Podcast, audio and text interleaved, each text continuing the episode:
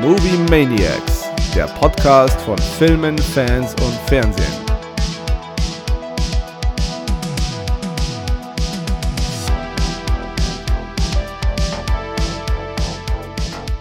Also in meinem Beliebtheit, Beliebtheitsranking bist du heute nicht so weit oben angesiedelt. Äh, liegt es dran, dass ich dir Stress gemacht habe oder einfach nur an der, an der frühen Uhrzeit? Es liegt jetzt an der frühen Uhrzeit. Ja, es ist äh, für, für jemanden, der ansonsten eher dem Müßiggang äh, zugeneigt ist, natürlich schon eine wahnsinnige Bürde, am Samstag um 8.30 Uhr irgendeinen Termin ist- wahrzunehmen. Das ist so aber auch nicht richtig. Äh, Ist es nicht? Nein, normalerweise bin ich eigentlich schon auch am Wochenende der um 7.30 Uhr Aufsteher. Aber wir haben gestern gespielt. Wir haben gestern lang gespielt. Wir haben gestern Okay, das heißt, wenn es jetzt gespielt. 8.30 Uhr ist, hattest du genau anderthalb Stunden Schlaf, oder wie? Naja, ähm, ich glaube, es war drei. Okay.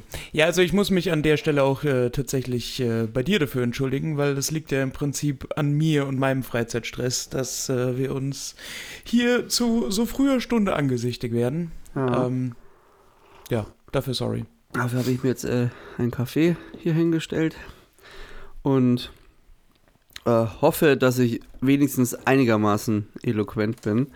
Ähm, wobei ich habe mir, es ist wirklich, also ich bin, ich bin echt verwundert, weil ich habe mir ähm, jetzt letzte Woche mal zwei Folgen von uns angehört und musste feststellen, leckt mich am Arsch, dass mir überhaupt einer zuhört. Also meine, meine, meine, meine, meine Grammatik, das ist ja, das ist ja teilweise unterirdisch. Also, aber wir hatten das ja schon mal mit, mit so neuen Wortschöpfungen, aber teilweise, was ich für, für Sätze bilde, das ist ja, das ist ja wirklich jenseits von Gut und Böse. Und dass noch keiner irgendwie ein böses Wort deshalb verloren hat. Also ich bin wirklich. Ja, wir halten, dich, überrascht. wir, halten dich, wir halten dich einfach alle für verbal innovativ. Du machst einfach deine eigenen Regeln. Okay. Davon, davon lebt es hier ja auch so ein bisschen. Sehr schön, sehr schön.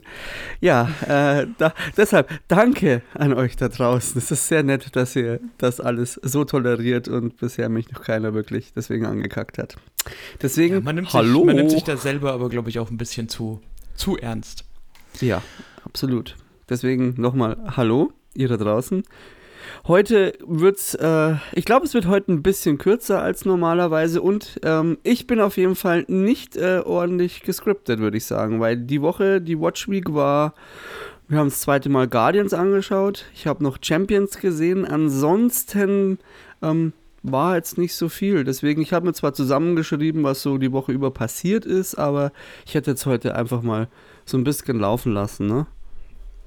Das ist doch immer eine gute Idee. Lass, Das lass einfach mal Das laufen. ist eine, eine gute Sache. Äh, wenn du möchtest, kann ich auch gleich anfangen. Meine Watch Week war zwar quantitativ auch nicht besonders umfangreich, aber ich habe mir die erste Staffel von Tulsa King reingezogen. Wir sollten nur obligativ äh, den. Äh, Obligativ.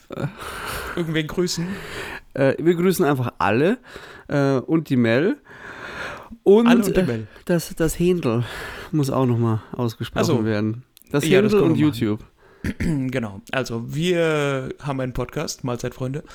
Äh, ihr findet uns, äh, unser begleitendes Beiwerk dazu unter anderem auf Instagram, wo unser Handle movie.maniacs-podcast ist. Und gleichwohl könnt ihr uns auch auf äh, YouTube hören, noch nicht sehen. Das äh, wird irgendwann in der Zukunft hoffentlich auch mal noch stattfinden, aber bisher hören und zwar unter Movie Maniacs Podcast. Alles klein zusammengeschrieben. Genau, schön folgsam sein. Äh, ah ja, genau, dann äh, soll, soll ich gleich weitermachen. Ähm, ja, du kannst gern äh, weitermachen. Ich merke, du hast das Gaspedal schon ein bisschen runtergedrückt. Sehr gut. Ja, ist äh, heute, also wir können, also wir, wenn, wenn du lieber möchtest, können wir auch mit News aus Hollywood anfangen. Ähm, nein, so erzähl, bisschen- mir, erzähl mir von Tulsa King. Ich hatte Ich erzähle äh, von Tulsa King. Ich hatte es letzte Woche mal kurz äh, so auf meinem Fernsehbildschirm, kurz vorm Auswählen, und habe mich dann für, halt dich fest, dann für Mandalorian Folge 4 entschieden. So weit bin Moment ich schon. mal, Mendel Folge 4. Mhm. Wir wollten noch die ganze Staffel mal noch besprechen. Ja, wollten wir auch, aber ich Ja, muss so mich ja, ich bin ja, bin ja hier nicht alleine. Ich muss mich ja, ja auch noch an meine, nach meiner Freundin richten und die hatte Äh. ein bisschen langsamere Pace vorgeschlagen für den Rest. Ja? Okay. Ja, sehr gut. Irgendwann, du, du sagst einfach Bescheid, wenn du soweit bist und dann können wir Staffel 4 gleich mit besprechen. Ja, ich denke nächstes. Ja, genau, so sehe ich es auch. Sehr gut. Äh, ja, genau. Äh, Tulsa King. Tulsa King ist die erste Serie von und mit Sylvester Stallone. Sie läuft seit dem 7. Mai, also die erste Staffel läuft bei, äh, seit dem 7. Mai bei uns auf Paramount Plus. Das heißt, in den Genuss kommen all diejenigen, die Paramount Plus buchen und all diejenigen, die ein Sky-Abo haben. Die Serie ist äh, verwirklicht, also geschrieben und erdacht von Taylor Sheridan, den wir aus anderen Serien als Schauspieler kennen, vor allem aber auch als ja, Autor kennen für Serien wie Yellowstone, aber auch Filme wie Wind River oder Sicario, die, falls ihr sie noch nicht gesehen haben solltet, hier eine absolute Empfehlung kriegen. Also sowohl Sicario 1 und 2 als auch Wind River. Ähm, weil sie großartig sind. Genau, aber worum Aber geht's? auch fies. Also ich fand Voll. äh, Wind River fand ich richtig mies. Ja. Und äh, Sicario, ja, ist halt ist äh, auf jeden Fall kein viel gut. Also auch für, für den Thriller wirklich auch eher zieht die schon runter. Also aber, aber Meisterwerke. Aber nicht gut. Das Also nicht richtig. kein gut in dem Sinne. Genau. Nee, absolut. Also Taylor Sheridan hat da schon so wirklich ein, ein Händchen dafür. Als Schauspieler kennt man ihn vermutlich, also mir ist er immer am, am er spielt in vielen von seinen Filmen mit, aber er hat vor allem in äh, Sons of Anarchy den Cameron Hale, also den Deputy äh, Sheriff gespielt. Also wer das gesehen hat, das ist Taylor Sheridan. Und da zeigt sich auch, dass er einfach so ein bisschen ein Gespür und eine Vorliebe für diese Halb- und Zwischenwelt hat, in der sich Menschen aufhalten, für bestimmte Milieus, für die Faszination, die solche Sachen wie mafiöse Strukturen, Kartelle, Motorradclubs etc. eben einfach auswirken und, und äh, versprühen. Und ebenso, und auch das passt irgendwo ins Bild für Dinge, die irgendwo im, im Western-Genre so ein bisschen angesetzt sind. Und all das kumulierte hier so ein bisschen in äh, Tulsa King. Wir haben Sylvester Stallone als Dwight Man Freddy, der der New Yorker Mafia angehört, 25 Jahre im Knast saß, dann rauskommt und eigentlich erwartet, wie man es äh, wohl auch erwarten darf in so einer Struktur, äh, mit offenen Armen und Jubelgesängen äh, zurück und willkommen geheißen zu werden in der Familie. Was aber aufgrund eines Generations- und Wachwechsels innerhalb der Mafia-Familie nicht der Fall ist. Und er wird dann so ein bisschen, naja, sagen wir es mal, ins Exil geschickt nach Tulsa, einer kleinen, beschaulichen Stadt mit aber trotzdem immerhin um die 500.000 Einwohnern in Oklahoma. Da kommt er an und da setzt dann letztendlich auch die Handlung ein. Ähm, wie hat es mir gefallen? Grundsätzlich sehr gut. Die Serie ist nicht gerade Breaking Bad oder Sopranos-Style Mafia-Erzählung. Dafür fehlt so ein bisschen der philosophische Tiefgang und die dramaturgische Entwicklung der Protagonisten. Aber es ist einfach alles da, was es braucht. Also sämtliche Mafia-Devotionalien von den Anzügen über die Goldkette bis zum Ring am kleinen Finger und den Sonnenbrillen. Und die Serie nimmt sich und die Protagonisten einfach auch nicht allzu ernst. Du hast ähm, zwar Gewaltmomente, die nicht exzessiv, aber prägnant genug gesetzt sind, um nicht an Wirkung zu verlieren. Du hast eine sehr ja, subtile, manchmal nicht so subtile Comedy drin. Also es ist auch wirklich so, dass ich an manchen Stellen das schon als klamaukig bezeichnen würde, wie sich äh, Sylvester Stallone da zum Teil verhält.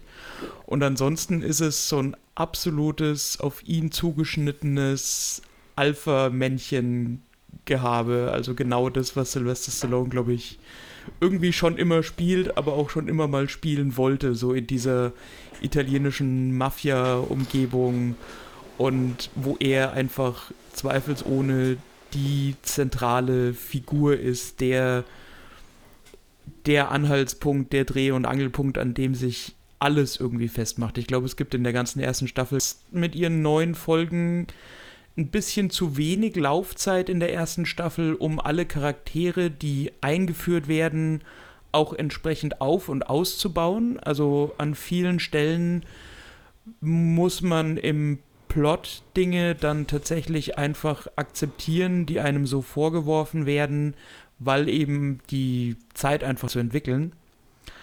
Aber wenn man dazu bereit ist und wie gesagt, jetzt nicht eine bahnbrechende Emmy-reife Serie, wie vorhin schon gesagt, aller Sopranos, Breaking Bad etc. erwartet, dann hat man hier wirklich eine Serie, in der Sylvester Stallone sichtlich Spaß an dem hat, was er tut und die sich sehr gut wegschauen lässt und, und sehr unterhaltsam ist. Cool. Genau. Und ich muss sagen, ich freue mich jetzt schon auf die, auf, auf eine zweite Staffel einfach. Das ist jetzt nichts, wo ich, also das ist nicht in dieser Serienliga, auf die man quasi ein Jahr lang hinfiebert, so wie Mhm. Game of Thrones oder so. Aber auf jeden Fall was, wo ich sage, wenn da die nächste Staffel rauskommt, schaue ich mir die gern wieder an, weil das wirklich was ist, so für einen für einen Feierabend, um sich berieseln zu lassen, aber eben jetzt nicht nur irgendeinen Scheiß zu schauen, ist das äh, auf jeden Fall gute Unterhaltung. Mit einem schönen Setting, das muss man auch sagen. Also das, was ich vorhin gemeint habe, dass Taylor Sheridan als äh, Showrunner da wirklich so, ein, so eine Vorliebe eben für so Western-Motive und die amerikanische Prärie und Landschaft hat, das kommt hier natürlich auch voll zur Geltung. Also mitten in Oklahoma, du hast sehr schöne, sehr schöne natürliche Settings, das Color Grading und das, die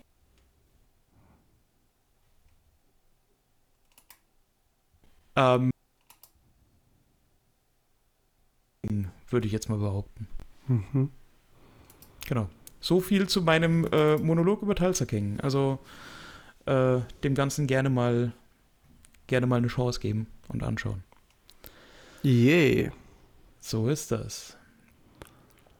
Äh, mit was möchtest du möchtest du weitermachen? Ich kann ich kann hier aus der Hüfte schießen. Ich habe so meine Themen vor mir aufgeschrieben. Ja, ähm, ich muss bloß kurz hier nebenbei schauen. Ah, Die ja. Technik ist heute auch nicht auf meiner Seite, sehe ich ist gerade. das so? Ja. Nehmen, ne, nehmen wir gerade die ganze Zeit schon nicht auf, oder wie? Doch, wir nehmen auf, aber ich habe äh, was Neues entdeckt. Wenn man aus Versehen die Leertaste berührt, wird die Aufnahme unterbrochen. äh, er splittet sie dann ein bisschen auf, aber Okay, das heißt, I'm a Scatman gilt für die. oh, das heißt, ich muss dann Folge. sogar in der, in der Post noch äh, arbeiten. OMG. oh. Ja, aber das, das dürfte trotzdem passen. Und äh, das Internet laggt heute auch ein bisschen. Aber Hm. Heute passt alles zu um halb neun in der Früh aufnehmen. Yay. Ja, dann, dann schauen wir mal, da wird sich die Folge morgen anhören wie ein Tourette-Syndrom im, im Fieberwaden. Ja. Na gut, dann Aber- schauen wir mal. Egal, wir, wir machen das einfach jetzt salonfähig. So Ähm. Du, ich, ja, also ich, was ich mir noch dick aufgeschrieben habe, ist auf jeden Fall äh, Guardians Volume 3. Mhm. Ähm, wir waren ja nochmal und haben uns den im O-Ton angeschaut. Ja. fand ich beim, bei unserem lieben Ampermax, ähm, war, war eine Bereicherung, muss ich sagen. Also ich fand ihn jetzt auf Englisch auch sehr cool. Bin aber froh, dass ich ihn vorher auf Deutsch gesehen habe, weil ich hätte vermutlich dann doch nicht alles verstanden. Und ich habe mir nochmal aufgeschrieben, dass zum Beispiel, ich dass der Anfang ja schon sehr bezeichnend ist. Ähm, und zwar die Hand, die in diesen Käfig hineingreift Mhm. dass das eine unfassbar geile Szene schon war und äh, so ein bisschen das Foreshadowing darstellt. Und dass gleich am Anfang das Guardians-Schild zerstört wird, was ja auch So es. im Endeffekt äh, repräsentativ wirkt. Es Ähm, wird erst aufgehängt und dann fliegt Adam Warlock da rein. Genau.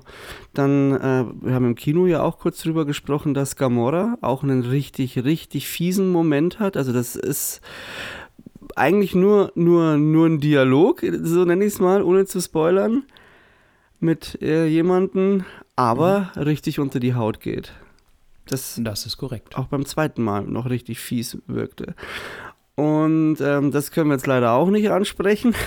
Aber die Helmgeschichte, die hat sich ja im Nachgang jetzt auch aufgeklärt. Hat sich ja, Ja, wollte ich auch gerade sagen. Ich habe ja da in der letzten Folge noch gesagt, dass ich irgendwie ein Gefühl hatte, dass es dafür eine Erklärung gab, aber James Gunn hat das Ganze dann ja letztendlich erst auf Twitter äh, ja, erklärt und, und äh, dargestellt, wie das Ganze ist. genau. Also falls jemand von euch den Film gesehen hat und sich dann eine gewisse Frage bezüglich eines gewissen Helmes stellt, einfach im Internet googeln. Ihr seid nicht die Einzigen. Uns hat es So auch es. beschäftigt. Ja, kann nach wie vor, nach dem zweiten Mal kann ich aber sagen, wow, wow, wow, wow, wow. Und ähm, ich bin echt traurig drüber, dass es jetzt äh, erstmal keine Guardians-Filme mehr mit James Gunn geben wird oder unter James Gunn. Und ähm, für mich hatte wirklich, der, also seit langem auch wieder der ganze Kinobesuch, dieser Film hatte ein bisschen Event-Charakter. War wirklich so richtig, richtig geil. Ich bin echt Ja gut, sogar. wir sind da ja auch mit zwölf Mann einmarschiert, also natürlich hatte das Event Charakter. Ja, aber auch beim zweiten Mal. Also ich kann mich noch, aber noch Ja. erinnern, so damals, als man so Endgame angesehen hat, da wusstest du, jetzt passiert irgendwas Großes und du musst es sehen. Und ähm, so ähm, bei Guardians habe ich jetzt auch so ein bisschen das Gefühl, dass du musst es sehen und das ist jetzt aber erstmal vorbei. Und vielleicht Wobei man auch sagen muss, dass die Zahlen das Ganze, also Guardians leidet so ein bisschen unter der schlechten Performance der vorherigen Marvel-Filme und der gesamten Phase 4, sage ich jetzt mal, weil die Besucherzahlen, äh, gleichwohl sie in Deutschland noch relativ gut sind, sind insgesamt, also über das äh, Starting oder über das Opening Weekend, nicht so berauschend. Also er performt nur marginal besser als Ant-Man Quantumania zum Beispiel. Ja, es, Also es ähm, ist aktuell natürlich das Marvel-Problem. Die sind Ja. auf dem absteigenden Ast. So irgendwo es. zu Recht. Man muss auch ganz klar sagen, nur weil jetzt wirklich ein sehr guter Film wieder dabei ist, äh, spricht es ja nicht für den Rest der Qualität. Also Das es ist korrekt. ja. wird, so wie sich es gerade auch abzeichnet, werden die nächsten Marvel-Filme auch nicht so der Hit sein. Klar, man soll jetzt nicht, äh, äh, kann es ja vorher jetzt noch nicht so sagen, aber auf äh, zum Beispiel The Marvels und wenn ich mir den Trailer ansehe, weckt jetzt nicht gerade Erwartungen in mir. Ja, zumindest äh, keine, keine großen Hoffnungen, dass das das Kino-Highlight des Jahres Ich werde auch nicht ins Kino gehen für diesen Film. So hart. James Gunn hat, äh, weil du eben vorhin noch gesagt hast, äh, gerade so die erste Szene, einen Preis auch bekommen von PETA, also von der internationalen Tierschutzorganisation. Ja, das gefällt mir sehr, sehr, sehr, sehr, sehr, sehr gut. für eben diese Darstellung der Tierschutzproblematik in dem Film. Das ist der äh, More Than a Number Award. Und jeder, der den Film gesehen hat, wird verstehen, dass dieser Preis nicht zu Unrecht verliehen wurde. Genau.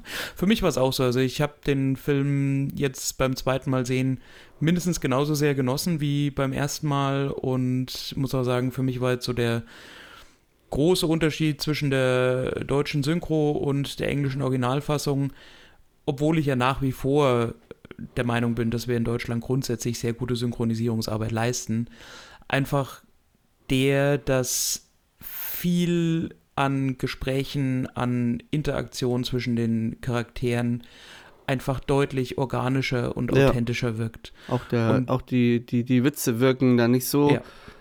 Die passen einfach mehr rein, wie du sagst, sie sind organisch. Genau Im so Deutschen wirken sie halt immer so ein bisschen aufgesetzt und da ist es so, die können einfach so in der Handlung nebenher laufen. Das ist so, kann ich schwer erklären, aber es wirkt einfach, ja, organischer. So. Fluffiger. Viel fluffiger, ja. bin ja auch überrascht. äh, Ich, normalerweise kennt man ja Peter immer nur, dass sie irgendjemanden anscheißen. Und da ist es jetzt so, dass sie ähm, das wirklich positiv erwähnen. Ähm, da, und ja, mir ist auch wieder da aufgefallen, dass in dieser, die allererste Szene eigentlich auch, ähm, wie unsere ähm, Protagonisten der Backstory oder der Flashbacks ähm, zueinander finden, dass das auch wirklich sehr, sehr fies inszeniert ist, auch optisch Mhm. wenn du da dieses kleine Tierchen siehst und mit dem rasierten Kopf und so, schon, schon heftig. Absolut. Also, wie gesagt, ich kann mir nicht vorstellen, dass gerade diese Szenen irgendjemanden kalt lassen. Das und ich bin mir nicht hundertprozentig sicher, aber eigentlich bin ich mir schon sicher, du hast geweint beim zweiten Mal. Mm, Ja, also ich musste mir auf jeden Fall irgendwo die ein oder andere Träne verdrücken. Ich Klar. habe das nämlich ganz Also, verdrücken. Also, ich habe mal ganz genau im Augenwinkel gesehen, wie so zwei kleine Fingerchen von dir Richtung Gesicht gegangen sind und unter der Brille gewischt haben. Ich habe das gesehen. ich fummel mir beständig mit. Okay, verbuchen wir es unter. Ich habe äh, Rotz und Wasser geheult. Nein, du hast nicht Rotz und. Wasser geheult. Ziehst jetzt nicht ins Lächerliche, Freund. Ich habe nur gesagt, da sind Tränen geflossen. Aber du darfst, du darfst dazu, du darfst dazu stehen, Kero. Es ist kein Problem. Ich, ich stehe dazu. Jetzt wollte ich fast sagen, es bleibt unter uns. Mhm. Falsches Format. Falsches Format. Genau. Aber hier nochmal für jeden, der sich auch nur ansatzweise für äh, Marvel-Filme interessiert oder einfach Bock hat, einen coolen Film anzusehen, schaut euch Guardians of the Galaxy Volume 3 an. Hier nochmal eine wirklich explizite Schauempfehlung meinerseits. Und deinerseits natürlich auch. Selbstverständlich. So, dann ähm, wollen wir erst Trailer abhandeln oder ein bisschen Gossip? Wie du möchtest. Okay, Ich, dann fangen wir äh, mit dem Gossip an. Ich habe mir oh, Tom Holland aufgeschrieben. Ich war sehr verwundert, ähm, dass äh, Tom Holland äh, jetzt öffentlich gemacht hat, dass er seit eineinhalb Jahren trocken ist und Alkoholiker war. Ich Ähm. fand die Darstellung auch ein bisschen, bisschen grob. So von wegen, äh, weil dieses, dass er keinen Alkohol mehr trinkt aufgrund von psychischen Problemen, von denen er sich erst wiederholen musste. Ähm, ich meine, du steckst da nie drin, aber wirklich bei ihm, ich meine, der ist ja, der ist ja gerade erst geschlüpft, äh, von Alkoholismus zu sprechen, ist, ja, weiß ich nicht, man kann es nicht beurteilen. Aber es ist auf jeden Fall tragisch zu sehen, dass äh, auch in der heutigen Zeit junge Schauspieler dann äh, auch vor, vor sowas nicht gefeit sind. Ne? Ja, er hat ja jetzt äh, primär dafür angeführt, also er hat es mehr oder weniger umschrieben. Ähm, zum einen muss es ähm, mit ähm, einer Serie zu tun gehabt haben. Also er hat ja in einer Serie mitgespielt, die The Crowded Room heißt. Ähm, Mhm. Startet am 9. Juni. Und da geht es ja darum, dass er, glaube ich, einen, einen Teenager spielt, der ähm, nach einer Schießerei verhaftet wird. Und das muss ihm wohl sehr zugesetzt haben. Und zum anderen ist es so, dass, äh, also ich glaube, der war ja neun Monate weg von zu Hause und war da am Set. Und als er nach Hause kam, hat er dann einen äh, Nervenzusammenbruch gehabt. Ähm, und natürlich, und das ist, äh, aber da ist er nicht der Einzige, das Problem der sozialen Medien. Das hat er auch mit angeführt. Er musste jetzt erstmal lernen, nicht mehr sich damit auseinanderzusetzen, weil äh, jedes Mal, wenn er was äh, Schlechtes über sich gelesen hat, er natürlich, ähm, dass das einfach ähm, seine Spuren hinterlässt. Klar kann man jetzt äh, argumentieren, ja, man braucht auch eine gewisse Medienkompetenz, aber auf der anderen Seite, es ist halt einfach uferlos, was so online einfach geschieht und ähm, ich glaube, da, das kannst du, also wenn du wirklich aktiv an dem, im öffentlichen Leben stehst und an den Medien teilnimmst und äh, da zerrissen wirst oder Dinge liest, ich glaube, da kannst du dich auch nicht wirklich vorbereiten. Das ist, glaube ich, sehr schwer, vor allem auch als junge Person. Und vielleicht brauchen wir da doch irgendwann mal sowas wie einen, einen Internetführerschein. Oder zumindest mal ähm, Handhabe, dass du das regulieren kannst. Ähm, vor kurzem war auch beim Lanz, ähm, war sehr interessant, eine, eine Lehrerin, die ähm, ein Buch veröffentlicht hat, das sich eben im, mit dem Ja. Medienkonsum von, von, von Kindern auseinandersetzt und äh, das ja auch wirklich sehr grausige Züge annimmt, das Ganze, aber die halt auch im Endeffekt meint, ähm, vor allem wir oder generell, man hat verschlafen, ähm, Regularien einzuführen oder handhaben, wie du zum Beispiel im Internet ähm, vielleicht auch mal kurzzeitig sowas wie TikTok lahmlegen kannst, wenn gerade wieder, äh, sie hat als Beispiel diesen ähm, Mord erwähnt, der mit dem, der mit diesen Mädels, ähm, kannst du dich an, den, sicherlich wirst du dich daran erinnern können. Ja, Das- ja, ja, ja. Und sie hat da so ähm, ein bisschen erwähnt oder hat erwähnt, dass das Problem war, dass äh, auf TikTok dann die äh, Adressen der Täter viral gegangen sind.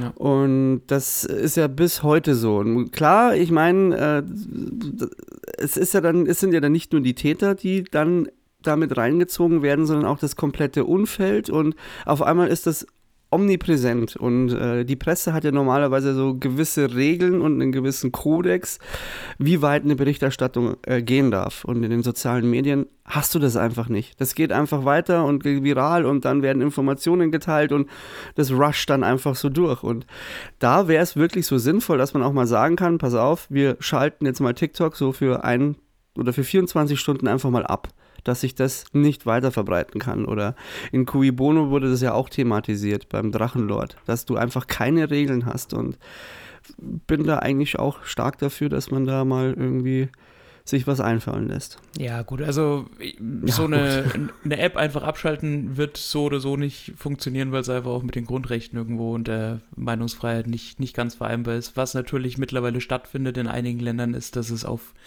äh, Diensttelefonen von Leuten, also von Angestellten in, in Behörden und äh, des öffentlichen äh, bei, bei öffentlich-rechtlichen äh, Anstalten und so arbeiten, dass, dass es da untersagt ist. Aber das Problem, warum es da momentan auch gerade einfach so knirscht, ist ja auch einfach, dass die Medienkompetenz mit der Entwicklung nicht Schritt hält. Dass du die Generation der eigentlich überforderten Eltern hast, die selber keine allzu große Affinität zwar zu neuen Medien grundsätzlich und zu Smartphones, aber nicht zu dieser Art von Social Media, die ja wirklich äh, einfach einen, einen sehr großen Teil im Leben der ja, jetzt jungen Generation einnimmt, dass da eben die Medienkompetenz einfach nicht ausreicht. Und was du sagst, so einen Social Media Führerschein oder Internetführerschein klingt immer ganz gut, aber ich glaube, es geht in erster Linie auch darum, dass man einfach Medienkompetenz vermittelt und zwar sowohl den Jungen als auch den Älteren. Das ist, steht, glaube ich, im Vordergrund. Das ist, Und bezogen Ja. auf, auf Tom Holland und die ganzen Kommentarspalten, ich meine, du müsstest halt als Mensch einfach mal kein Arschloch sein, dann würde sich viel da schon von selber erledigen, aber gegen diese Internet-Rambos und Tastaturhelden bist du halt einfach nicht gefeit. Ja, klar. Es gibt halt leider auch zu viele Arschlöcher. Ich bin mir halt nicht sicher, ob es wirklich. Also die Medienkompetenz, ja, ist das A und O. Das ist schon wichtig, aber ich bin mir nicht sicher, ob es wirklich ausreicht. Und ähm, klar, eine App kannst du schlecht abschalten, das stimmt schon. Das war auch nur ein Beispiel, das einfach mal erwähnt worden ist oder erwähnt wurde. Ähm, Allerdings sollte man vielleicht auch irgendwie Handhaben haben oder vielleicht irgendwelche Verhaltensrichtlinien mit den, mit den Unternehmen irgendwie aushandeln. Ich kann jetzt, klar, bin, das wären jetzt nur Ideen. Ich habe jetzt da auch keinen Majorplan, aber äh, ich vermute, es wäre sinnvoll, ganz einfach, dass man, dass sich da irgendwas tut, weil das Internet entwickelt sich halt einfach so, wie sich es entwickelt und so der Rest der Welt äh, verschläft so quasi diese Entwicklung, also zumindestens Ja. in den oberen Instanzen. Klar, auf Ja, der anderen Seite ist es wunderbar, dass es so ein freiheitliches Ding ist. Das steht außer Frage. Ähm, allerdings, so wie sich es gerade entwickelt, brauchst du halt wirklich in jedem Bereich irgendwelche Regeln. Es ist halt leider so, weil Menschen Arschlöcher sind.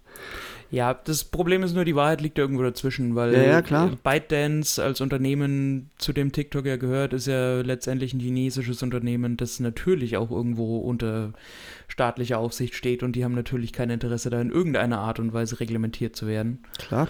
Und Aber es, es trifft ja. auch Facebook, Meta. ja, natürlich. War ja auch in der Vergangenheit oft genug äh, im Kreuzfeuer, auch was Wahlen angeht. Also es ist, machen sich ja Entwicklungen da breit. So du siehst es ja, wie auch Wahlen manipuliert werden können. Aber das ist so ein großes Thema, das ist äh, auch nichts, was man jetzt hier irgendwie in, in fünf Minuten abfrühstücken kann. Und es ist sicherlich auch kein Thema, das ich, äh, wo ich jetzt Experte bin. Deswegen ähm, nur mal kurz angerissen. Es ist, es ist ein, aber es ist ein spannendes Thema, auch wenn es traurig ist. Aber es ist spannend, auf jeden Fall. Und ich wollte eigentlich eine Lanze für Tom Holland brechen, weil irgendwie Ja. mag ich ihn. Ist cool. Tom, Tom Holland, bester Mann. Ja, ist halt schade. Was auch ein spannendes Thema ist, beziehungsweise wozu ich noch ein äh, Update habe, ist der Autorenstreik in Hollywood. Also wir hatten ja in der letzten Folge schon mal kurz drüber gesprochen, was es damit so grundsätzlich auf sich hat. Nochmal so kurz in der Nutshell. Also die Writers Guild of America, was quasi so die, nennen wir es mal Gewerkschaft der Autoren und, und Schreiber in, äh, in Hollywood ist streikt momentan. Es ist ja so, dass alle drei Jahre quasi die neuen Arbeitskonditionen und Bedingungen zwischen der Writers Guild of America und der Alliance of Motion Picture und Television Producers ausgehandelt werden. Und äh, wir hatten ja vor 15 Jahren dann schon mal die, ähm, nee, nicht 15 Jahren, 2007. Ja, doch, 15 Jahre. Äh, schon mal die Situation, dass das Ganze zu keinem gütlichen, äh, zu keiner gütlichen Übereinkunft geführt hat und deswegen gestreikt wurde.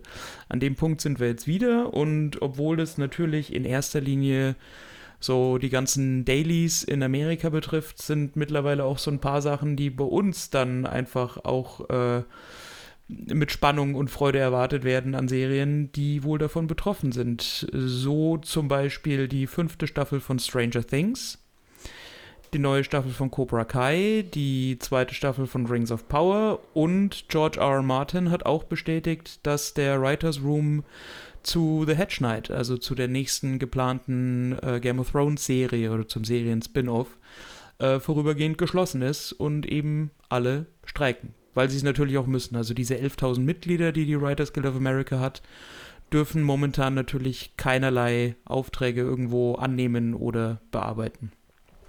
Und was auch interessant ist, ist, dass der, der ich, ich nenne es mal Aktienmarkt Hollywood, also alles, was so die Unternehmen sind, die da irgendwo Stakeholder sind, äh, um 10 Milliarden eingebrochen ist. Lustigerweise oder traurigerweise, das kann man ist jetzt Auslegungssache, sind davon die drei größten Player, nämlich Warner Brothers, Disney und Netflix, kaum betroffen. Was daran liegt, dass äh, Netflix und Disney vor allem auch international produzieren lassen können und halt einfach kein Problem haben, auch Serien-Reruns zu zeigen und denen dementsprechend das Material auch einfach nicht ausgeht. Also das ist da momentan so der der Stand der Dinge. Ähm, es bleibt abzuwarten, ob die Forderungen der Writers Guild ja teilweise oder ganz erfüllt werden. Da geht es ja um Zuschuss zu Renten- und Krankenversicherung, bessere Absicherung für Mutterschutz, äh, eine bessere Beteiligung gerade an mehrfache Auswertungen von Titeln in Zeiten von Streamingdiensten etc. pp. Also das wird uns wohl noch eine Weile begleiten und wir werden es hier in diesem Podcast auch begleiten. Ja, vor allem, wir merken es halt zeitversetzt. Ähm, aber ich finde es zum Beispiel gut, dass jetzt so äh, Stranger Things zum Beispiel unterbrochen wird, weil man einfach dann darauf achten will, dass die Qualität erhalten bleibt. Dann verschleppt sich natürlich der ganze Release, aber ja, es ist, ähm, ja, es ist halt jetzt so, kannst ja nichts machen. Und, äh, aber bei Rings of Power denke ich wieder so, oh shit ja. ja alle best, beste Voraussetzungen für eine, für eine wirklich gescheiterte Serie noch mehr zu scheitern. Also ich, ja, wir, wir, wir, wir werden sehen. Was da ja, ich meine, die Erwartungen an die Serie sind ja jetzt schon quasi nicht existent äh, bei den meisten. Ähm, deswegen, eigentlich kann sie ja nur besser werden. Jo, dann, äh, was ich nicht auf dem Schirm hatte und äh, normalerweise bin ich ja immer ein bisschen skeptisch, was jetzt hier so Remakes, Reboots oder Fortführungen von äh, alten Filmen, Serien angeht, aber äh, was mich dann doch äh, positiv stimmen lässt und ich mir denke, das könnte geil werden, ist, äh, dass wir einen ein Colt für alle Fälle Film bekommen. Der oh Gott, ich dachte jetzt, ich dachte, du gehst gerade in eine ganz andere Richtung. Ich habe mich schon darauf vorbereitet, jetzt über Lord of War zu sprechen.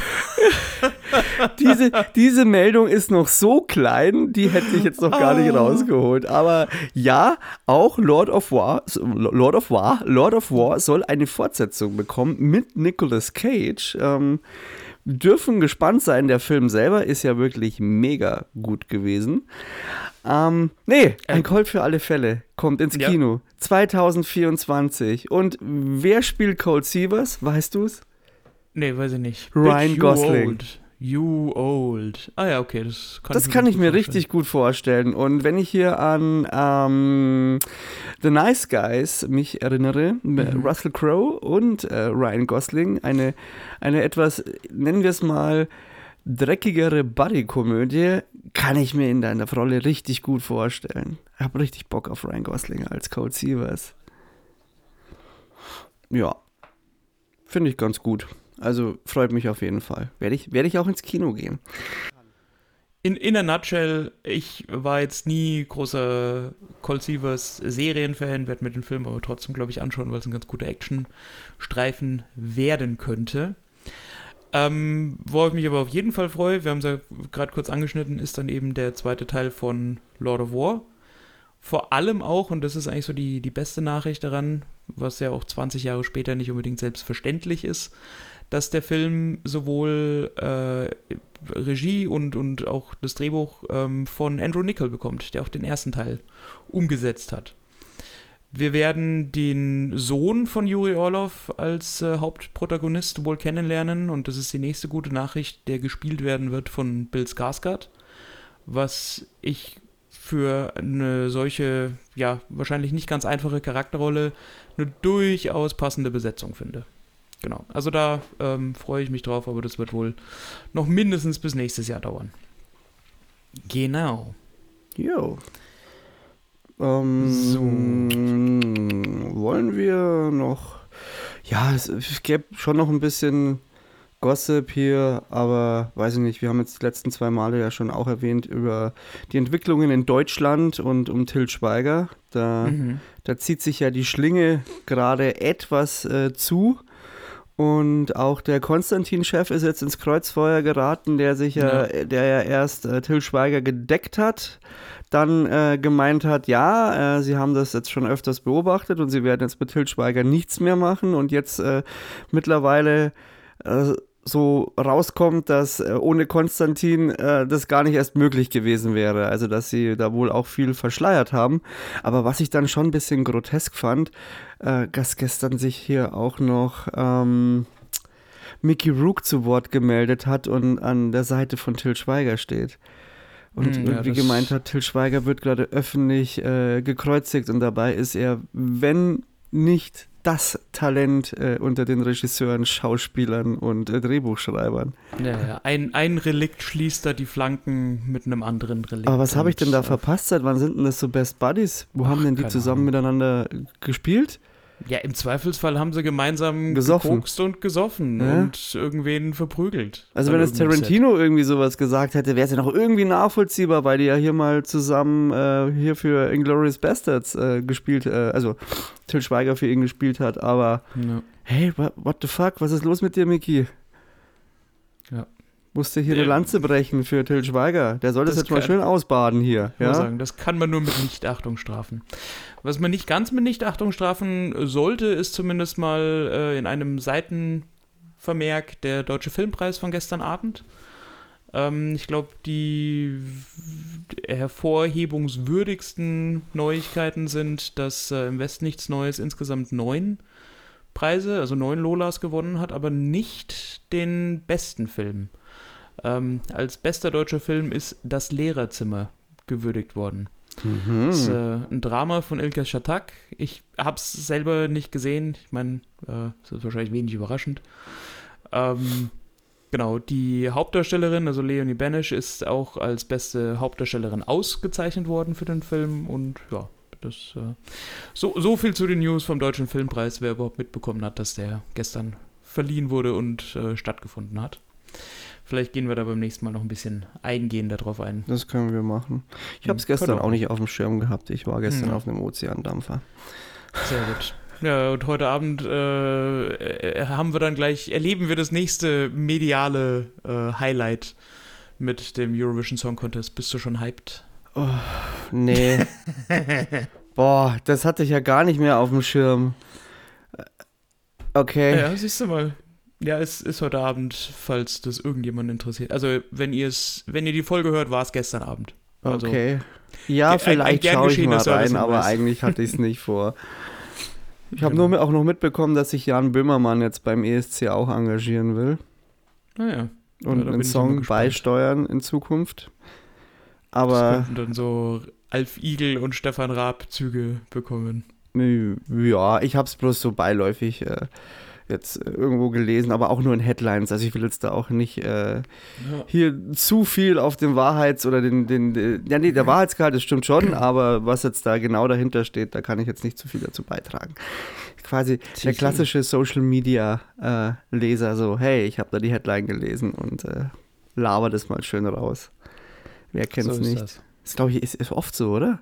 Dass viele Leute eigentlich nur noch Ja, so ja. irgendwie die Headlines lesen, aber nicht den Text dahinter. Ja, Gut. das ist halt einfach in unserer aufmerksamkeitsdurchökonomisierten Gesellschaft, wo die Spanne über ein fünfsekündiges TikTok-Video einfach nicht mehr hinausgeht, äh, schwierig, die Leute wirklich noch für längere Artikel irgendwo zu fangen. ne? Ja, ich merke auch, meine Aufmerksamkeitsspanne ist auch heute sehr gering. Ich ja. vergesse oft, äh, wo ich dann hin will, wenn ich mit einem Satz begonnen habe. Und dann hänge ich hier im Struggle drin. Also der Kaffee hat es jetzt schon ein bisschen besser gemacht, aber äh, ich muss mir das, glaube ich, hier ganz dick äh, aufnotieren. Das nächste Mal bei langem Spieleabend äh, nicht zu früh aufnehmen. Mhm. Oder früher ins Bett gehen. Ja, ja, ja, ja, ja. Aber es hat sich rentiert. Es war mal wieder ein großartiges Spiel. Sehr, Sehr gut. Du musst mal mit teilhaben, das könnte dir auch gefallen. Ähm, dann schwingen wir doch mal zu den Trailern rüber, oder? Mhm. Und zwar, äh, auf was ich kurz eingehen äh, wollte, war noch äh, A Haunting in äh, A Haunting in Venice. A Haunting in, A Haunting in Venice, den ja du in der letzten Folge schon kurz angesprochen hattest, aber ich glaube nur gesagt hast, da spielt dieser Franzose dann auch mit. Ähm, aber ja, das ist eben der, diese gleiche Darstellung, also das ist halt, ähm, jetzt hieß es, habe ich wieder vergessen. Ja, äh, Serious Shit, das ist Hercule Poirot, das ist äh, der, genau. das Pendant zu äh, Sherlock Holmes äh, bei Agatha Christie. Mhm. Ähm, ich habe ja da auch ein Fable dafür. Ich mag zwar nicht alle Agatha, Agatha Christie Stories, aber mhm. einige. Und A Haunting in Venice, man hätte ja, im ersten Moment dachte ich ja, das ist ja so, es wird jetzt so ein richtiger Gruselfilm ähm, wie du es mir so beschrieben hast. Aber jetzt gehe ich mal, es ist, also es ist ja quasi die Schneewittchen-Story von äh, Agatha Christie. Also mhm. wird das Ganze eher so in Richtung Murder Mystery gehen. Und diese, ich gehe jetzt mal stark davon aus, dass dieser paranormale Aspekt dann auch mit Laufe, äh, im Laufe des, äh, des Spielfilms dann auch äh, mehr in den Hintergrund tritt, auch wenn der Trailer das jetzt noch so suggeriert. Und im Endeffekt geht es da um eine Seance, zu der ähm, eine Dame lädt und auf diese dieser Seance ähm, geschieht dann ein Mord und äh, nachdem Hercule Poirot zufälligerweise da ist, entspinnt sich dann dem Ganzen natürlich eine, eine Deduktionsgeschichte. Äh, Von daher könnte ich mir vorstellen, dass das richtig geil wird, obwohl äh, Tod äh, auf dem Nil jetzt nicht so gut war wie Mord im Orient Express, aber trotzdem auch sehr unterhaltsam war. Hat eigentlich bei allen drei Filmen, in ja, denen Kenneth Brenner. Äh, Kenneth Brenner, okay, alles klar, ja. weil der spielt ja jetzt hier, macht er jetzt auch wieder, also spielt genau, die Hauptrolle also, und ist Regisseur. Ja, der hat das Ganze ja so ein bisschen wiederbelebt. Genau. Und also ich war vor allem damals vom Mord im Orient Express mehr als positiv überrascht. Ja, der hat mir auch sehr gut gefallen. Ja, ja. Und ähm, deswegen, klar, äh, dafür war jetzt, ah, und natürlich eine, eine krasse Castliste eigentlich jedes Mal. Also es sind mhm. ja wirklich sau viele Schauspieler dabei, die man halt kennt und die auch äh, ein gewisses Gewicht in Hollywood haben. Von daher, gut, Mord im Nil auch immer noch gut, aber ein bisschen, bisschen nach unten. Ähm, wenn du vergleichen willst, ja, ich glaube, Glass Onion im Verhältnis, wenn man es so nimmt, war trotzdem, glaube ich, besser. Aber trotzdem, hab, hab richtig Bock drauf. Das, äh, da freue ich mich. Ja, ich glaube, genau mit dieser ähm, Murder Mystery Geschichte, wo Daniel Craig eben das, also in, in, in Glass Onion und Knives Out spielt, sowas ähnliches kriegst du hier wahrscheinlich auch nur wahrscheinlich ein bisschen mit einem weniger komödiantischen Take. Ja, so weil auch äh, Hercule Poirot einfach nicht so komödiantisch angelegt ist. Das, ja. ähm, ist aber auch voll okay. Das ist halt wieder so klassische Detektivstory. Finde ich, find ich gut, gefällt mir. Dann ähm, kam der neue Oppenheimer-Trailer äh, oder wurde gedroppt oder wurde veröffentlicht. So ist es man hat jetzt endlich ein bisschen mehr Fleisch an der Story. Also man kann jetzt davon ausgehen, in welche Richtung sich das Ganze entwickelt. Ich äh, habe jetzt dem Trailer entnommen, dass es vermutlich drei so, so, so, so Linien sind. Also wir haben jetzt zum einen diesen, diesen wissenschaftlichen Aspekt äh, um die Erfindung der Atombombe. Es wird die persönliche Ebene von Oppenheimer und seinen Konflikt äh, vermutlich thematisiert. Wir haben, und dann haben wir noch quasi diesen erfundenen Zivilprozess, wenn man das so nennen kann, oder Strafprozess. Ja. Ähm, in Kombination mit dem Wettrennen äh, der Amerikaner und äh, der Nazis. Aber du darfst gern äh, ein bisschen mehr drauf eingehen, wenn du willst, Kero. Das ist ja Na, also so groß, deine Prämisse. Naja, wir haben ja hier keinen, keinen äh, Historien-Podcast, aber ich meine, im Wesentlichen ging es ja letztendlich einfach darum, dass äh, in den späten 30er Jahren äh, die Deutschen halt einfach die, äh, die, die Kernspaltung erfunden haben, beziehungsweise dass es von zwei deutschen Chemikern entdeckt wurde Und relativ schnell klar war, dass man das Ganze eben nicht nur zu friedlichen Zwecken oder zivilen Zwecken nutzen kann. Und deswegen sind bei den äh, Amerikanern dann eben auch alle Alarmglocken losgegangen. Und das ist auch so ein bisschen diese Urgency, die man im Trailer, glaube ich, sieht, dass sie halt wirklich sagen, okay, wir haben genau eine Chance, vor den Nazis die Atombombe zu entwickeln. Deswegen bauen wir hier jetzt ein Dorf auf, sammeln alles, was wir an Wissenschaftlern und klugen Köpfen einfangen können, egal aus welchem Land versammeln die hier und schauen, dass wir einfach das Rennen machen. Und ich meine, äh, die Geschichte hat gezeigt, wie es dann gekommen ist. Ähm, und ich bin wirklich gespannt, wie sie das im Film umsetzen. Aber wie du schon sagst, der jetzige Trailer gibt dem Ganzen mehr als nur diese visuell bombastische Ebene, die wir aus dem ersten Trailer noch kennen, wo es ja wirklich in erster Linie um die Schauwerte ging mit den Zeitlupeneinstellungen, dem Countdown, der, diesem Funkenflug und diese äh, Fusionsenergie, die da quasi dargestellt wurde, sondern jetzt hast du halt wirklich so diesen, diese, diese menschliche Ebene, diese ähm, potenzielle Auswirkung, was ein Scheitern auch bedeutet. Und äh, ja, also ich äh, ja, Leck mich am Arsch, freue ich mich auf den Film. Okay, ja, ich bin jetzt auch äh, gespannt. Ich gehe aber davon aus, äh, da gehe ich jetzt auch mit Max mit, dass das vermutlich nicht der Kassenknüller wird. Nein, das und das also Thema schwingt auch sehr, sehr schwer mit. Und ja, ich finde auch im Trailer gibt es hier zwei, drei Aussagen, die irgendwie jetzt im Nah, also klar, sie, sie, sind, sie sind zutreffend, aber sie haben gerade aktuell auch so eine Gewichtung äh, mit dem, wenn der, wo die Bombe erfindet, wird den Frieden der Menschheit sichern. Das ist diese eine Aussage, die ich halt sehr, sehr schwer finde. Und äh, natürlich, du hast äh, der Menschheit die Macht gegeben, sich selbst zu vernichten, obwohl sie nicht dafür ja. bereit ist. Ja, also äh, es ist natürlich gerade in der aktuellen Zeit sicher nicht leichte Kost. Das mag schon sein, aber ich prognostiziere dem Ganzen trotzdem einen relativ großen Erfolg an der Kinokasse. Also Meinst also ich, du? Ja, doch. Ich glaube schon. Ich, scha glaub schon, schauen wir mal. Ja, Schauen genau. Also ich meine, wirklich wissen können wir es jetzt eh noch nicht, aber ich ähm, bin schon der Meinung, ähm, weil zum einen ist dieses Thema filmisch in zumindest mal in den letzten Jahren nicht wirklich groß aufgearbeitet worden.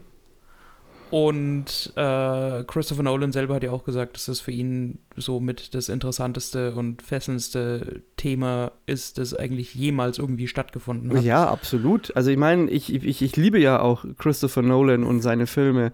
Ähm, aber es hat sich ja mit Tenet gut, war jetzt mitten in der Corona-Krise schon abgezeichnet, dass der weit hinter den Erwartungen blieb. Und ich könnte es mir bei dem Film einfach auch vorstellen. Aber das sehen wir dann im Endeffekt, wenn er draußen ist. Und äh, was ja auch nicht, wenn er, selbst wenn wenn er kein Erfolg wird an der Kasse, spricht das ja nicht für die Qualität und die Güte des Films. Also da ja. bin ich mir ziemlich sicher, dass wir wirklich ein, ein, ein neues äh, Schwergewicht von ihm bekommen. Vielleicht auch wieder im, im, im, im Stile oder in, in, den, in den Höhen von, von Interstellar. Mhm. Ähm, vor allem auch was die wissenschaftliche Komponente angeht, da ist er ja auch immer sehr akribisch. Von ja. daher ja, das glaube ich auch. Also ich meine, du hast da viele Facetten bei dem Film. Du hast zum einen natürlich das Thema, klar, Kernspaltung, Atombombe, äh, atomares Wettrüsten und Proliferation, all das, was auf der politischen Ebene eine Rolle spielt. Du hast die wissenschaftliche Komponente, wo du wirklich sagst, das ist natürlich auch irgendwo ein wissenschaftlicher Meilenstein und ein absoluter Durchbruch, dass es überhaupt gelungen ist, Kernspaltung zu kontrollieren, nicht nur auszulösen, sondern zu kontrollieren. Und du hast dann natürlich die moralphilosophische Komponente, wo du sagst, ähm, ich bin hier jetzt quasi zum potenziellen Zerstörer von Welten geworden. Äh, wie baue ich das ein? Und ich glaube, dass Nolan mit genau diesen drei Komponenten ganz gut spielt und das dann in eine visuell sehr ansprechende Form gießen wird. Also ich habe wirklich große Erwartungen an den Film und ähm, macht den Erfolg des Films jetzt nicht nur an den reinen Zahlen fest und wie viele Leute er wirklich ins Kino lockt. Also der Film ja, ja. misst seinen Erfolg, glaube ich, nicht nur an der reinen Quantität der Kinozuschauer. Und äh, wenn ich, ich habe mich ja mit dem Cast noch gar nicht so beschäftigt, aber du hast äh. Cillian Murphy, Emily Blunt, Matt Damon, Robert Downey Jr., Florence Pugh, äh, Rami, Ra Rami Malek, dann ähm, Dane DeHaan, den könnte man noch kennen aus A Cure for Wellness und er hat den, ähm, ah, wie heißt er nochmal, den Kobold gespielt äh, bei, in, in Spider-Man, in Amazing Spider-Man 2. Josh Hartnett ist mit dabei, Matthew Modine, Jack Quaid, also der Sohn von Dennis Quaid und äh, spielt auch in Scream mit und äh, Alden Ehrenreich, der den Han Solo gespielt hat. Und Kenneth Brenner ist auch noch mit am Start. Ja, wenn Christopher Nolan ruft, kommen sie alle. Da kommen sie alle. Ja, es ist, äh, ja, ist ja auch ein wahnsinnig cooler Dude. Also hat er, also da gibt es ja keinen Grützfilm, den der gemacht hat. Also wirklich keinen einzigen. So ist das. Guter Mann. Jawohl. Ja, dann kommen wir jetzt noch zum Highlight, oder? Zum absoluten Highlight der Woche. Oh Gott. Das heftigste gehofft, Ding. das gedroppt wurde und wahrscheinlich die Kinolandschaft. Oh 2024 kommt er ins Kino, oder? Er wird alle Oscars gewinnen. Ja, dominieren Mhm. wird. The Mac 2, The Ach, du Trench. Leck mich doch am Arsch. Ja, an der Stelle verabschiede ich mich dann auch. Ne? Schönen Tag, du darfst dann den Leuten jetzt äh, hier zeigen, wo die Tür ist. Und das Licht ausmachen. Ja, es ist wirklich, ich, ich, ich, ich, ich, ich, ich weiß gar nicht, was ich sagen soll. Ich bin einfach so geflasht und ich, ich, will, ich, will ja, ich will ja fair bleiben. Du wirfst mir vor, dass ich grundsätzliche Sympathie für das Fast and Fu- Furious Franchise habe. Und setzt dich hier ernsthaft hin und sagst, du bist geflasht vom Mac 2 Trailer. Ich glaube, wir müssen mal ein ernstes Wörtchen Also, miteinander also die reden. Ironie nicht rausgehört? Ah. Ich, ich wollte einfach fair sein. Ich wollte wirklich fair sein, aber äh, äh, ist, äh, der Trailer macht es mir einfach schwer. Er macht es mir so schwer. Es ist einfach so, es sieht schon wieder genau nach derselben abgewichsten Scheiße aus wie bei Teil 1.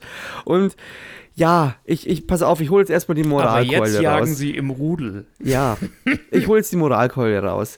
Mir ist bewusst, dass an so einem Projekt viele Menschen mitwirken und dass die, dass da, da, da hängt Lohn und Brot dran. Es gibt Leute, die hinter diesem Produkt stehen. Es gibt Leute, die richtig Bock auf den Film haben. Ich weiß, dass da Arbeit dahinter steckt und ich weiß, dass das auch Kunst ist und ich weiß, dass es interpretierbar ist und dass Leute da, dass das einfach, dass da was dahinter steckt. Aber sorry, das Ding sieht so scheiße aus. Und dann wurde auch wieder meine Lieblingsdisziplin äh, Ja, ja. mit abgerufen. Man hat wieder einen Rocksong genommen und hat ihn in einen Trailer reingewurstet, hat dem Ganzen noch so ein Epic-Gerüst umgestülpt und Barracuda hat er noch verwurstet. Ach, Gottes Willen. Also es hat ja schon, ich meine, die ersten 10 Sekunden sind ja irgendwie noch okay. Hey, passiert jetzt hier irgendwie Jurassic Park? Was passiert jetzt da? Oh shit, da ist der, der T-Rex und er, er, er fetzt so an der Küste entlang und er ist hier der Mega-Predator und er ist so crazy und er ist so groß und er ist so wild und keiner kann dem Viech irgendwie was anhaben und dann springt halt dieser fucking Mac ans Ufer und frisst ihn. Und ich frage mich, ich wie kommt der Mac dachte- wieder zurück? Ja, genau. Das ist das allererste. Wie kommt Ja, das genau. Scheißviech wieder zurück? Richtig. Ja. Also ich muss bei dem Trailer einfach nur, äh, ich, ich sah, hab den, glaube ich, mit einem eingefrorenen, feststehenden Gesichtsausdruck durchgehend geguckt, bis auf die eine Szene, wo ich dann wirklich lauthals lachen muss. Und das war nicht, das, das war kein positives Lachen, das war kein anerkennendes oder gutierendes Lachen, sondern eigentlich nur eine Übersprungshandlung. Als Jason Statham da wirklich mit diesem Jetski über diese Welle nach oben springt und quasi wirklich dieses Katana aus seinem Rückenholster zieht. Und man, der Trailer natürlich die ernsthafte Erwartung schürt, dass er sich mit diesem Hai im Schwertkampf duelliert. Und ich mir denke so, ja, das wird ein. Also ich gehe da nicht mit ins Kino. Ja, ich äh, safe auch nicht. Alles klar. Oder Gut, dass vielleicht wir das doch. geklärt haben. um, um abzuranten. Ähm, ja, also, keine Ahnung, also der, der Look ist halt wieder auch wie beim ersten Mac und es ist so das einzig Positive, also Score und Look positiv zu erwähnen. Ich mag dieses Blue und Yellow Grading, aber das war es halt dann schon auch. Also das ist halt, es hat ein schönes Setting und da würde ich gerne mal Urlaub machen ohne diesen Hain. Ähm, aber ansonsten ist es halt echt Grütze. Das ist halt so, es, es Ja, wirkt es ist halt, halt diese generische Party-People-Umgebung, auch wie bei Piranhas 3D. Du ja, aber bei Piranhas 3D ist es halt einfach geil. Da funktioniert das super. Also Alexander Auer Ja. hat er da alles richtig gemacht. Mach einen Film ab Naja, 18. so weit würde ich jetzt nicht gehen. Was? Also, ja, hey, das komm. besprechen wir mal in der eigenen. Also serious shit Okay. im, im Genre, im Genre selber würde ich Piranhas 3D auch einen 9 von 10 geben. Weil Mhm. der einfach sich so selber aufs Korn nimmt, sich nicht ernst nimmt, einfach schön gory ist und der macht halt einfach nur Spaß. Natürlich ist es jetzt äh, kein äh, tiefgründiges Meisterwerk, aber es ist für Ja, einen, okay, ich- für ich- einen ich Splatterfilm seriously super. Da, ich da glaube, du da habe ich, da hab ich einfach auch noch nicht genug Fischfilme dafür gesehen, um wirklich eine ernsthafte Referenz hier Naja, aber man kann auch dich vor Piranhas 3D setzen und du hast deinen Spaß. Ich habe den damals im Kino gesehen und naja, Spaß, also ja, unterhaltsam war er. Ja, aber, aber mehr will der Film ja nicht. Der will, der will spaßig sein. Und natürlich passiert da maximaler Mumpitz, aber der ist gewollt. Und das ist der Unterschied zu Mac, dass der Mumpitz, der da geschieht, der soll ja irgendwie auch noch ernst wirken und ist dann tonal so wenig gebalanced, der, der, der schwingt, also das war das Hauptproblem auch beim ersten Teil, dass er eigentlich sich für, für das, was er sein will, viel zu ernst nimmt. Jetzt könnte man versuchen in Teil 2, dass man genau das macht. Du gehst in Richtung Sharknado und nimmst dich überhaupt nicht mehr ernst. Das könnte das Ruder sogar rumreißen. Aber dann muss ich sagen, der wird wahrscheinlich wieder eine FSK ab 12 bekommen. Hä? Dann kriegst du da so eine halbgare High-Komödie ohne irgendwie ein bisschen Gore. Und der Trailer lässt aber auch wieder vermuten, dass sie sich dann doch auch ein bisschen wieder zu ernst nehmen. Also es ist schon, es schwingt so alles mit, was im ersten nicht funktioniert hat. Der, äh, der Regisseur selber, ich habe mal kurz gegoogelt, ist mir auch nicht sonderlich bekannt. Also ich habe jetzt von dem, boah, jetzt muss ich nochmal schauen, weil ich habe den Namen nämlich vergessen. Und der hat zwar schon ein paar Preise bekommen, der Dude, aber ich, äh, mir sagt er halt sonst nichts. Jetzt muss ich mal Ja, es wird gucken. ja vor allem auch wieder was sein, was jetzt nicht ausschließlich, aber mal in erster Linie für den asiatischen Markt auch konzipiert ist. Ja, das ist äh, Ben, ben Wheatley. Ja. Ähm, aber ich habe keine Ahnung, wer der Dude ist. Ja, wie gesagt, das, das ist schon auch der Grund, warum er diesen Film macht und äh, wahrscheinlich auf der Oscarliste bisher noch nicht vermerkt war. Ja, aber zumindest in England, äh, wo er herkommt, hat er auf jeden Fall, gilt er schon als renommiert und sogar, so wie ich das äh, gelesen habe, auch mit keinem Schund. Also er hat jetzt zum Beispiel äh, Kill List gemacht und äh, Free Fire und High Rise und ein paar Ja, gut, Folgen aber- von Doctor Who. Ja, gut, ich meine, in England bist du ja schon erfolgreich, wenn du eine Folge Doctor Who eben gemacht hast, die Na nicht gut. komplett, also, ne? Ja, und das, So. was du halt auch sagst, dann hier im, äh, auf dem chinesischen Markt auf jeden Fall abgraben, ist halt, das ist aber halt eine reine kommerzielle Entscheidung. Ja, ja, absolut. Die, Die auch filmisch nachvollziehbar ist? Ja, aber filmisch nichts, also vor allem beim Mac 1 halt nichts brachte. Außer Kohle für den Film. Also es hat auch thematisch einfach sehr wenig Sinn gemacht, was die da abgezogen haben. Jawohl. Ja, ich glaube, das wird äh, ähnliches Desaster, wobei ein finanzielles Desaster war es ja nicht. Und ähm, deswegen gibt es ja auch eine Fortsetzung. Jason Statham ist so, wenn man will, so der einzige kleine Lichtblick, aber er kann halt den Film auch nicht retten. Das ist halt das. Also konnte auch Mac 1 nicht retten. Ja, das, das ist, ja, keine Ahnung. Also das, ich, ich freue mich da auf eine ziemlich äh, groteske Jason Statham Booyah-Bass im, ja, im Wortsinn, die, glaube ich, alles andere wird als, ach, keine Ahnung, mir fällt wirklich zu dem Film, ich, Und I vor allem nothing. Sicherheitsglas wird die neue Benchmark. Ach du Scheiße, ja. Dieses, also wirklich, ich habe hier ein Glas neben mir, so, hier, so, it's sharkproof. Mhm, natürlich. Oder it's Mac-proof. So, ja, natürlich, klar. Das, genau so, genau so klingt Und Sicherheitsglas. dann macht das wie Haps. Mhm. Ja, scha scha schauen wir mal, schauen wir mal. Vielleicht müssen wir ihn dann trotzdem anschauen, damit wir eine Folge drüber machen können. Ähm, ich habe auf jeden Fall, was ich das letzte Mal schon gesagt habe, ich glaube, ich schaue mir doch Ariel im Kino an. Und es wir werden eine Folge zu Ariel machen. Okay. Ja, ich glaube, das äh, wäre, also auch angesichts, ich erwarte einen riesengroßen Shitstorm.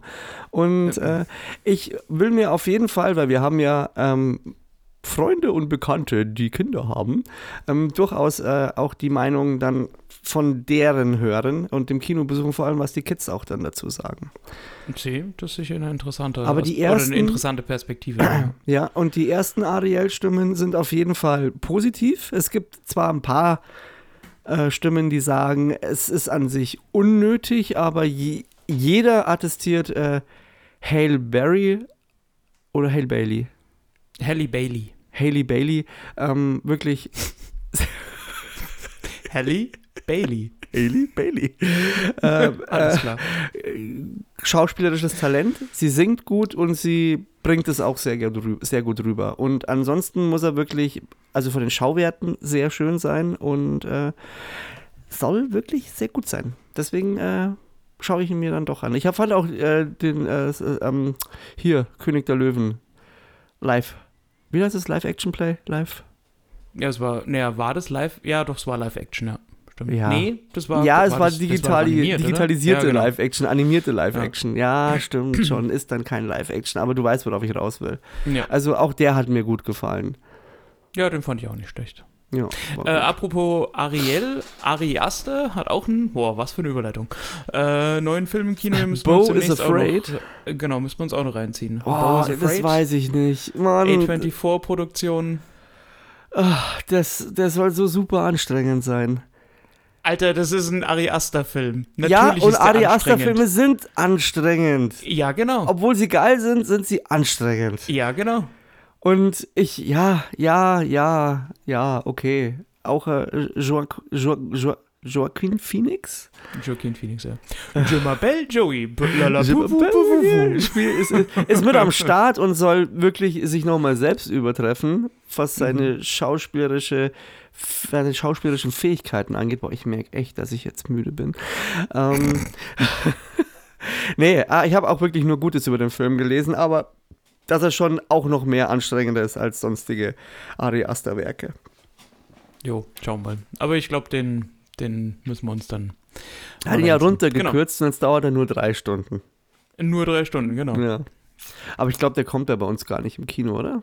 Also müssen wir schauen. Äh, wahrscheinlich in, München könnte ich mir vorstellen. dass er ja, irgendwo im 49 Gloria Euro oder so. Ticket. Yay! Siehst du mal. Ja. Gut. Gut, ich glaube, dann war es das für heute auch, oder? Ja, also ich habe nichts mehr. Ich weiß nicht, ich auch nicht.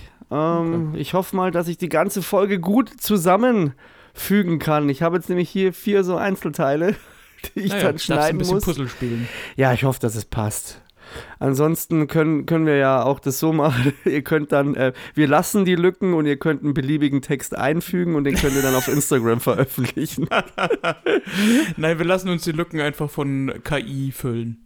Oh, ja. Siehst du mal.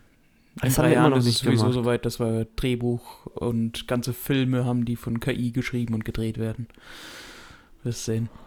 Ach, stimmt. Ich wollte, ich habe Champions habe ich gesehen, habe ich noch gar nichts dazu gesagt. Ist jetzt ganz untergegangen. Aber Ja. kriege ich in zwei Sätzen zusammen. Also Champions, wer äh, es nicht mitbekommen hat, ist äh, eine, eine Komödie. Es geht, äh, Woody Harrelson spielt einen, einen Trainer in, glaube ich, zwei Ligen unter der NBA und sieht sich selber aber in der NBA und ähm, ist, ja, also so wie er dargestellt wird, ist er ein, ein, ein, ein sehr fähiges Talent, was äh, Spielzüge und das Verstehen des Basketballspiels angeht, aber die menschliche Komponente ist halt vollkommen unterentwickelt. Also soziale, soziales äh, Verhalten und Empathie sind ihm sehr fern und es kommt dann zu einem Zwischenfall äh, bei einem, äh, bei Basketballspiel und er wird dann zu, zu sozialer Arbeit äh, verdonnert und muss ein, ein Team aus äh, retardierten Personen oder Personen mit äh, eingeschränkten Fähigkeiten ähm, trainieren. Und ja, es ist so eine klassische Underdog-Sportkomödie, würde ich sagen.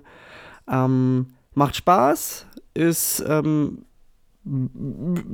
leichter durch, über, leicht, leicht überdurchschnittlich anzusiedeln. Ähm, es gibt auf jeden Fall bessere Filme, ähm, auch was die Thematik angeht mit, äh, mit äh, Personen, die ähm, eingeschränkt sind.